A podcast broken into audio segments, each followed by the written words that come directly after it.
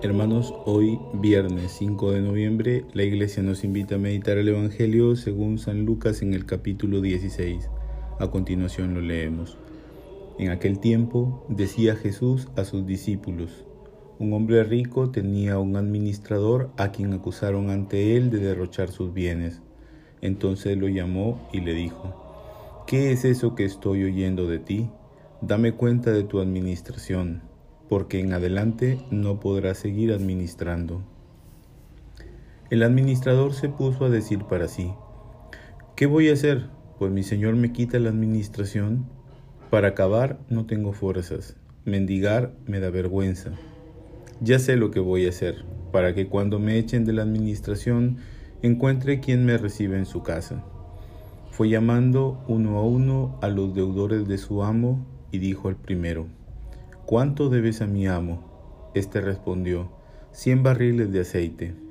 Él le dijo, toma tu recibo, aprisa, siéntate y escribe cincuenta. Luego dijo a otro, ¿y tú cuánto debes?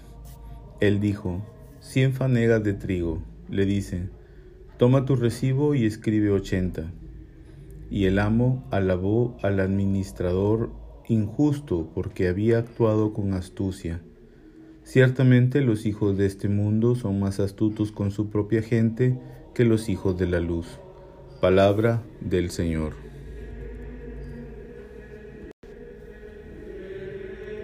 Hermanos, hoy eh, el texto del Evangelio nos cuenta Jesús la historia de un administrador a quien pillaron en sus malas artes, es decir, derrochando los bienes que debía administrar con justicia.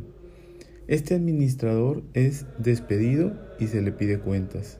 Él llama, él llama a los deudores de su amo y les hace firmar pagarés con cantidades menores con un objetivo claro y otro que parece va también por ahí. El objetivo claro es ganarse el favor de los deudores y tener quienes lo reciban en su casa.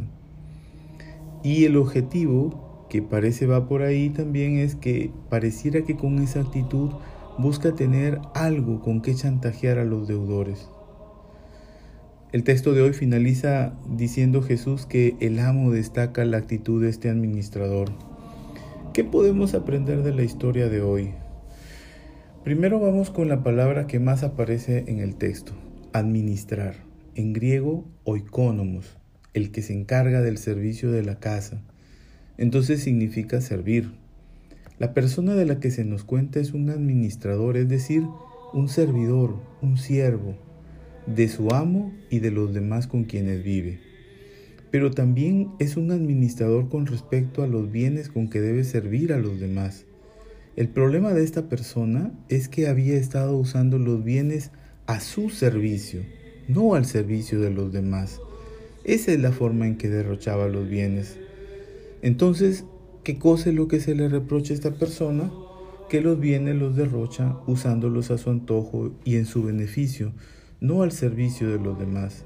Y aun cuando lo despiden lo sigue haciendo.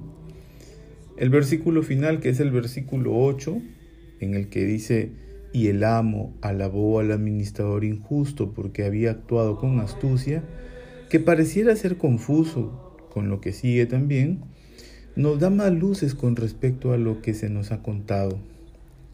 Nos preguntamos, ¿el amo justifica que lo estafen? No, definitivamente no. Tampoco está incentivando a que derrochemos los bienes a nuestro antojadizo deseo. Lo que se nos está diciendo es que si tenemos inteligencia, astucia o sagacidad, no la usemos para el mal, sino para nuestra salvación, para servir a los demás. Que así como este personaje usa su inteligencia para que le reciban otras personas en su casa, así usemos nuestra inteligencia en el uso de los bienes para que Dios nos reciba en las moradas eternas. Cada uno de nosotros, tú y yo, hemos nacido con carismas y dones que edifican el reino de Dios y debemos ponerlos al servicio de los demás.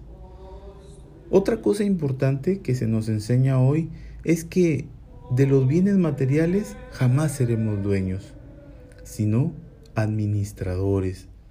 Es decir, que estos bienes materiales pueden ser camino de servicio a Dios y a los demás en el reino de Dios o pueden ser camino de perdición. Depende del uso que nosotros le demos. Te bendigo desde aquí, Casa San Agustín, Cric Piura.